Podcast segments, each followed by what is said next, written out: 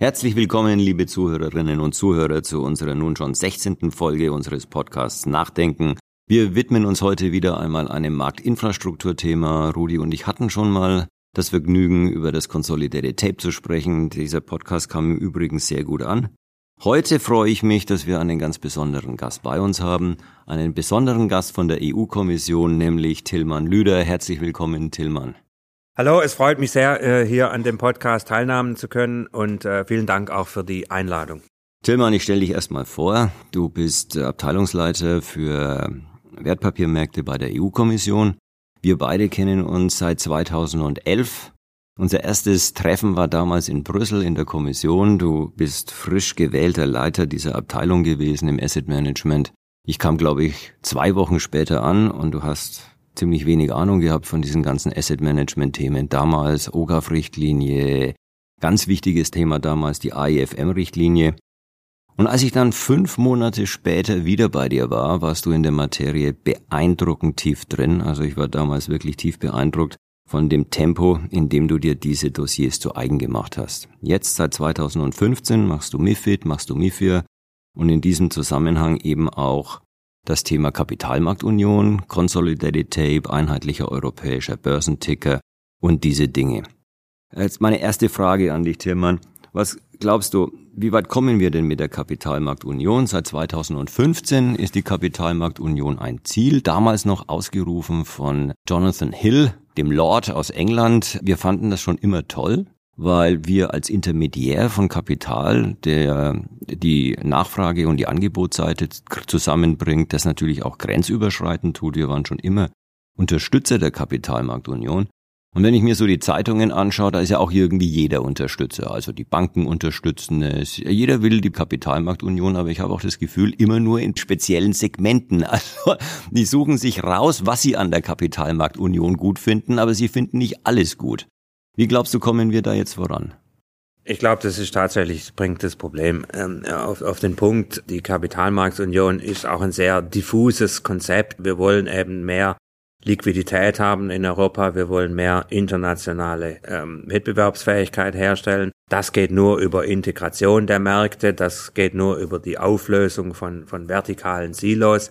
Wir wollen mehr Attraktivität schaffen für internationale Investoren. Wenn ein Investor sich äh, die Möglichkeiten anschaut, große Pensionsfonds, internationale Investoren aus Asien, aus USA, dann werden sie natürlich sich den Markt anschauen und sagen, können wir hier investieren? Gibt es hier genügend Transparenz über Preis, über Volumina? im gesamten Handelstag. Und dann gehen sie natürlich nach USA, weil da gibt es eben perfekte Informationen über Preise, über Volumina. Und in Europa ist es eben oft so, dass alles zersplittert ist, dass alles fragmentiert ist und man sagt eben oft, dass auch Europa in dem Bereich mehr äh, noch ein, ein Entwicklungsland ist. Das ist einfach Tatsache. Da sind alle natürlich dafür, dass man jetzt Europa international wettbewerbsfähig macht, dass man Europa attraktiver macht für internationalen Kapitalfluss, dass man mehr IPOs jetzt hat, dass auch erfolgreiche Unternehmen, die Europa sicherlich aufweisen kann, dann auch äh, ihre IPOs in Europa veranstaltet, anstatt in Drittmärkte zu gehen.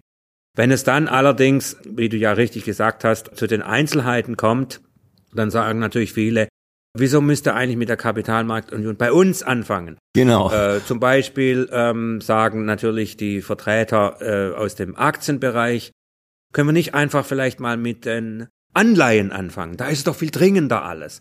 Und die Anleihenleute sagen, ja, okay, ist ja richtig, aber Müssen wir unbedingt zum Beispiel mit einer Verkürzung der Verzögerungsfenster arbeiten? Können wir nicht einfach mal mit dem gegenwärtigen System anfangen? Und warum müssen wir denn jetzt die Transparenz erhöhen? Und warum müssen wir denn Preise zum Beispiel End of Day veröffentlichen? Ja. Das heißt also jedes Mal, wenn man dann auch von den hohen Prinzipien, die einhellig befürwortet werden, in die technischen Details äh, sich hinunterbewegt, kommt dann so ein bisschen das äh, the NIMBY-Phänomen.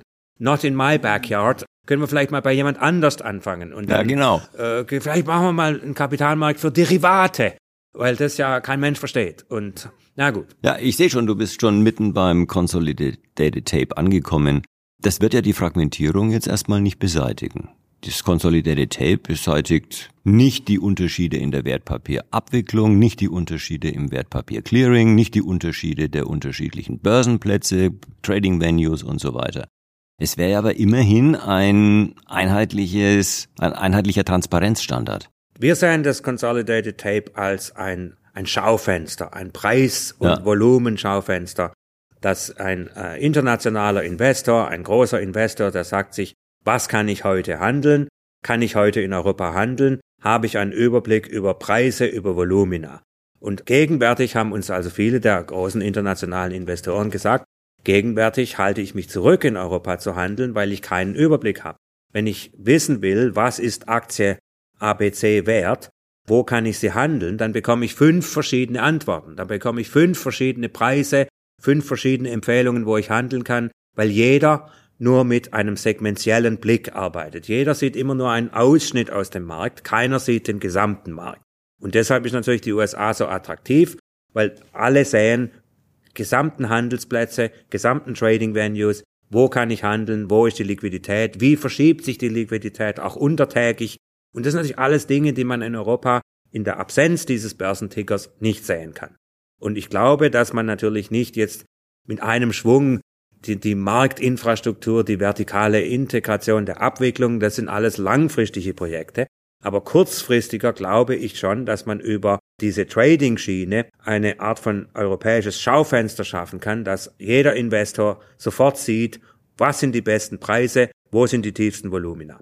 Genau, Tillmann. Und das, genau diesen Schaufensteraspekt befürworten. Und ich glaube, das ist auch das, warum es ein politisches Projekt ist. Es ist nicht rein, wie von der Marktseite betrachtet, eine reine Transparenzsache, Verkürzung der Marktdatenkosten, sondern es ist eine politische Sache. Man sieht Europa für einmal in einem Schaufenster, deshalb haben wir ja uns auch dafür ausgesprochen und auch dein altes Projekt unterstützt, dass man auch einen einheitlichen europäischen Aktienindex hat, der eben den Blick nicht nur auf alle Preise, was komplex ist, sondern in einer Zahl das Schaufenster zusammenfasst. Und die, die Fragestellung ist natürlich, dass dieses Schaufenster für Investoren und Banken sehr interessant ist, aber dass dieses Schaufenster natürlich auch bestehende Geschäftsmodelle in Frage stellt. Es gibt Akteure im Finanzmarkt, die leben eigentlich recht gut mit der gegenwärtigen Situation. Wir haben regionale Märkte, wir haben regionale Investoren, wir haben regionale Ökosysteme.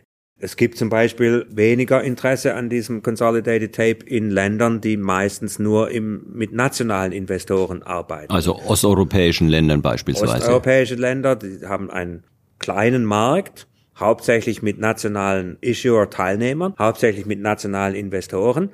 Die fragen sich natürlich, what's in it for us? Was ist der Mehrwert für uns, an diesem europäischen Projekt teilzunehmen? Ja, die sind auch in der Regel vertikal integriert, vom Handel über das Clearing bis zur Abwicklung. Sind vertikal integriert, aber das zeigt ja auch, dass die Aktien dort hauptsächlich an der originalen Zulassungsbehörde gehandelt werden. Die sind deshalb vertikal integriert, weil ja auch gar kein Bedarf besteht, weil diese Aktien nicht in anderen Handelsplätzen gehandelt werden. Und dann gibt es einem die großen Handelsplätze in Europa. Da werden die Aktien in verschiedenen, also die Euronext, äh, die Deutsche Börse, die Nasdaq, diese Aktien werden eben auch in alternativen Handelsplätzen gehandelt. Und da gibt es dann diese Marktzersplitterung. Und da gibt es dann schon das Problem, dass ein einheitliches Schaufenster fehlt. Aber das einheitliche Schaufenster, das ist eben auch das politische Problem, ist nicht in jedermanns Interesse. Und, und als Kommission muss man natürlich nicht nur große Visionen auflegen und große Masterpläne hier vertreten, sondern als Kommission muss man dann auch diesen Plan umsetzen. Und da muss man sich dann schon auch produktiv und nicht konfrontativ mit den anderen Interessen auseinandersetzen. Was machen wir mit Ländern, die nur mit regionalen Ökosystemen arbeiten? Was machen wir zum Beispiel mit den Nordics? Die sind sehr zufrieden mit ihrer IPO-Qualität, die sind sehr zufrieden mit ihrer zunehmenden Retail Investor Participation in den nordischen Märkten. Und die sagen natürlich auch, für uns ist es doch relativ gut. Wir haben Rekord-IPOs, kleinere IPOs. Wir haben ein Retail Participation Niveau, das das Rest Europa überschreitet. Das funktioniert doch alles wunderbar für uns. Und das Problem, das dann eben die EU-Kommission ansprechen muss, ist, das funktioniert, wenn the times are good. Was aber, wenn es zur Krise kommt? Was aber, wenn die Investoren sich zurückziehen aus den Märkten? Dann sind es natürlich zunächst erstmal die kleineren Märkte, aus denen sich die Investoren zurückziehen. Und das würde durch so ein Tape dann gelöst, weil dieses Tape auch in der Krise Preise, Volumina der kleineren Märkte zeigen könnte. Und das heißt, die Investoren müssen sich nicht automatisch zurückziehen, weil sie ja weiterhin diese Information haben. Ja, ja. Aber in der Krise ziehen sie sich natürlich zurück, weil sie sagen, wir müssen Kosten begrenzen, wir müssen gewisse Abonnements abschaffen. Dann gehen natürlich zunächst mal zu, zu Lasten der kleinen Märkte.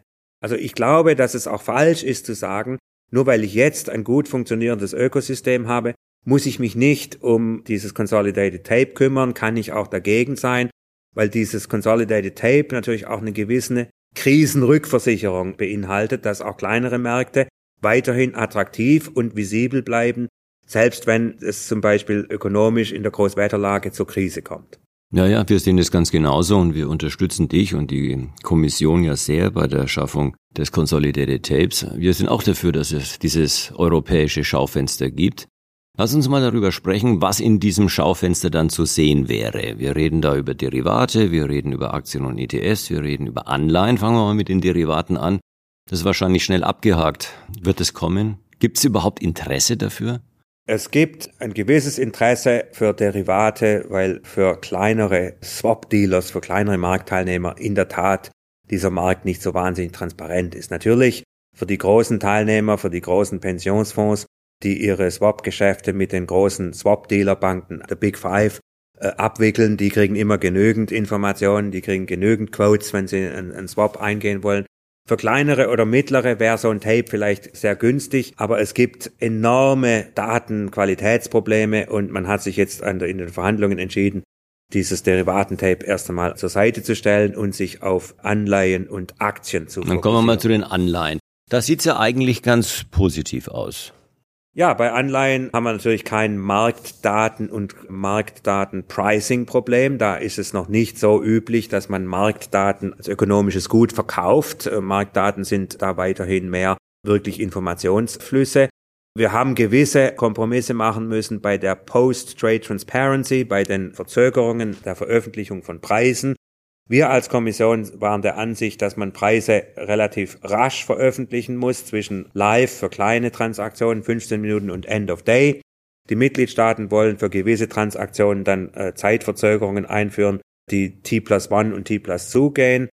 Es wird nicht so gut werden, aber wir können mit dem Kompromiss leben. Also es scheint dass man bei den Anleihen wahrscheinlich auch aufgrund der Bereitschaft von vielen Anbietern da im Tenderverfahren teilnehmen. Rudi, können wir auch mit dem Kompromiss leben?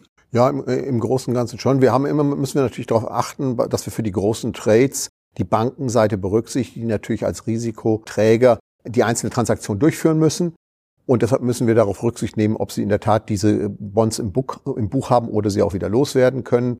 Deshalb sind wir für eine Modifizierung des Systems der zeitverzögerten Veröffentlichung in hinsichtlich mehr Transparenz, also schnellere und breitere Veröffentlichungen, aber eben nicht vollständig. Was sicher von den Banken darzustellen wäre, ist, warum sie auf bestimmten kommerziellen Handelsplattformen bereit sind, Preise sofort zu veröffentlichen, wenn sie in dieser Diskussion das nicht bereit sind. Es scheint also ein gewisses ökonomisches Interesse auch in diesem Bereich zu geben und darauf sollte die Regulierung keine Rücksicht nehmen. Also wir sind der Ansicht als Kommission, dass man Transaktionspreise relativ schnell veröffentlichen kann, untertägig, dass man aber die Volumen vielleicht in, in gewissen Brackets ausdrücken kann. Wir finden es auch gut, dass dieses konsolidierte Renten, der konsolidierte Rententicker eine Pre-Trade-Komponente zumindest offen hält, dass man auch diese Indicative Quotes für Kleinsttransaktionen als als Indicative als, als Element veröffentlicht, wie bewegt sich der Markt, weil wir natürlich mit den Zeitverzögerungen oft in eine Situation kommen, die man als Stale Prices bezeichnen kann, dass also wenn eine Transaktion mehr als zwei Tage alt ist, dann ist sie nicht mehr so wahnsinnig preisbildend und nicht auch mehr so wahnsinnig future-oriented. Also wir sind der Ansicht, dass mit der zunehmenden Diskussion zur verzögerten Veröffentlichung von Transaktionen wahrscheinlich als korrelierendes Element man dann auch Indicative Quotes als vorwärtsgerichtete Preisbildungsmaßnahme mit in so ein in mhm. so einen Rententicker ja. eingliedern sollte. Ja, ja. Post-Trade, Pre-Trade. Das bringt uns gleich zu dem eigentlich dicken Brett, nämlich dem Börsenticker für Aktien. Wir haben ja da klare Vorstellungen. Wir wollen Pre-Trade. Wir wollen die fünf besten Quotes aller europäischen Trading-Venues, also Aktien, MTFs und SIs und wir wollen sie idealerweise zu Preisen, die billiger sind als bei Bloomberg und Refinitiv. Das ist unsere, einfach ausgedrückt, äh, unsere Position. Aber es gibt natürlich großen Widerstand bei den Aktien, insbesondere gegen den Pre-Trade-Ticker, der insbesondere von den Börsen kommt. Wie ist da im Moment die politische Situation? Wir haben ja einen Vorschlag vorgelegt, der zunächst einmal nur Post-Trade, aber Post-Trade zumindest untertägig live hatte. Es hat sich dann eine sehr positive Entwicklung abgezeichnet in den Verhandlungen, dass die Präsidentschaft zumindest die also die Franzosen französische Präsidentschaft zumindest das erste Layer der Geld- und Briefkurse veröffentlichen wollten, also the best bid and offer und die dazugehörigen Volumina. Das hat auch insgesamt im Rat zu einer gewissen Akzeptanz geführt. Es war also nicht so, dass alle gesagt haben, um Gottes Willen, äh, bloß keine Pre-Trade-Quotes. Also es waren viele, die sich auch mit diesem Gedanken anfreunden konnten. Es war allerdings nicht mehrheitsfähig in dem Sinne, dass Börsen aus kleineren Standorten sich dann insgesamt, nachdem man die Vorhandelstransparenz mit eingebaut hatte, hatten sich dann natürlich Vertreter aus Mitgliedstaaten mit kleineren Börsenplätzen aus dem gesamten Projekt etwas zurückgezogen und haben gesagt, also das geht zu weit, Daten, Einnahmen, für uns geht es zu weit, wenn ihr den Vorhandelsaspekt auch noch mit einbeziehen und damit gab es dafür keine Mehrheit. Die Franzosen haben dann gesagt, dass diese Vorhandelstransparenz dann vielleicht auf freiwilliger Basis hergestellt werden könnten. Das war auch wieder nicht so richtig mehrheitsfähig aus ganz objektiven Gründen. Weil wenn das alles nur freiwillig ist, dann gibt es vielleicht ein paar MTFs, die da mitliefern, aber nicht die großen Börsenplätze. Und unsere Vorstellung jetzt wäre zu sagen, ein Kompromiss wäre, dass man die großen Börsenplätze, die auch hohe Fragmentierungskoeffizienten aufweisen, wahrscheinlich zu dem Vorhandelstape verpflichten müsste, dass aber das Vorhandelstape unter Umständen für kleinere Börsenplätze, wo die auch vertikal integriert sind und die auch 80 bis 90 Prozent des Sekundärvolumens auf der Originalbörse vereinigen, unter Umständen von der verpflichtenden Zulieferung freistellen könnte. Dass man also sagen, ein Kerntape der Kernhandelsplätze in Europa hat, das dann allerdings zumindest Level One Quotes beinhaltet. Das würde uns, jede bessere Transparenz wäre gut. Das wäre für uns auch schon sehr gut. Wir äh, müssen nur aufpassen, dass die Diskussion um ein einheitliches Level One Tape dann nicht zur Übernahme des US-Konzepts des National Best Bid and Offer als verpflichtende Annahme für Best Execution Zwecke führt. Das möchte ich auch mal ganz deutlich sagen, das ist in der Diskussion auch äh, sehr oft untergegangen.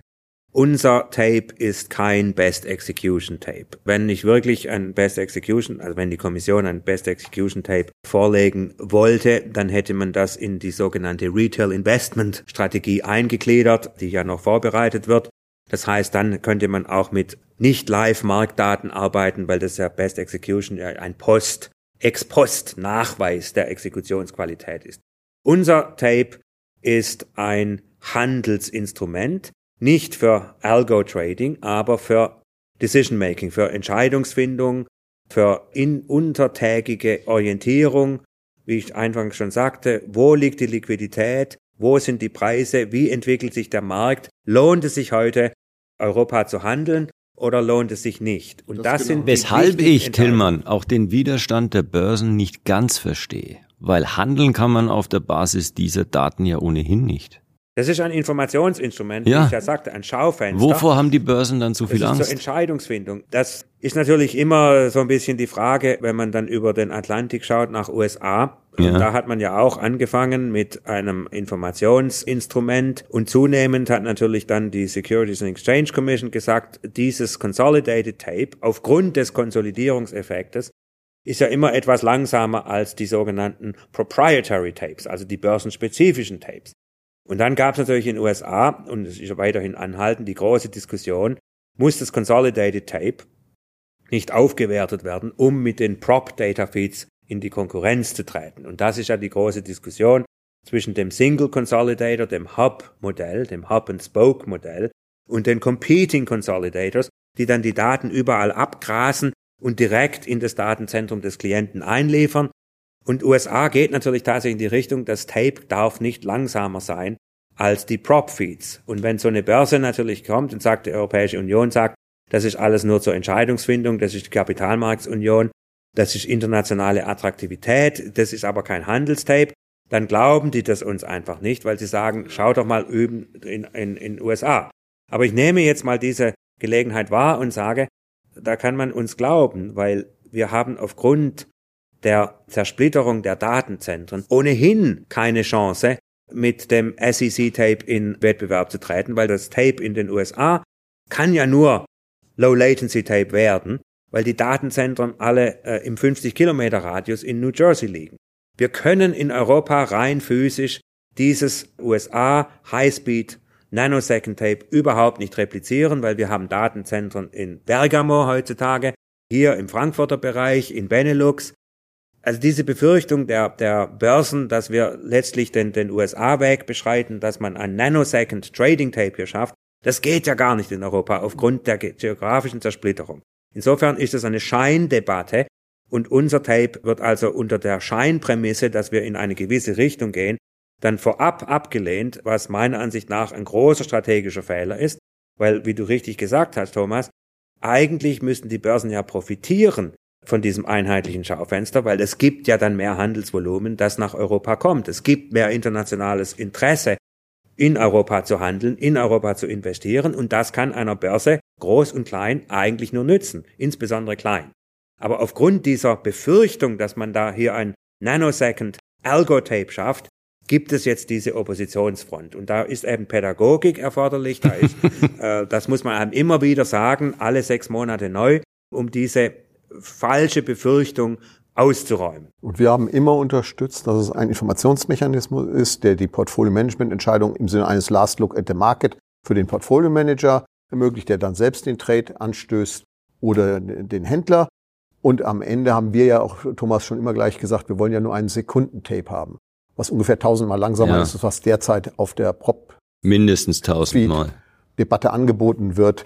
Also da müsste, müsste ein sehr, sehr langer Weg kommen. Und unsere Meinung ist ganz klar, wir brauchen das nicht zur Handelsunterstützung. Ja, wir könnten uns noch ewig unterhalten. Es macht einfach Spaß, sich mit Menschen zu unterhalten, die wissen, wovon sie sprechen. Aber uns läuft langsam die Zeit davon. Ich danke dir ganz, ganz herzlich, Tillmann. Du wirst weiter unsere Unterstützung haben auf diesem Weg zum europäischen Schaufenster für Börsenpreise. Wir halten das für eine wichtige Maßnahme für die Kapitalmarktunion, aber natürlich auch zur Preissenkung bei uns in der Branche. Da machen wir gar kein Hehl draus. Nochmal ganz herzlichen Dank, dass du hier warst, dass du mit uns gesprochen hast. Und Ihnen, liebe Zuhörerinnen und Zuhörer, ganz herzlichen Dank für die Aufmerksamkeit und bis zum nächsten Mal.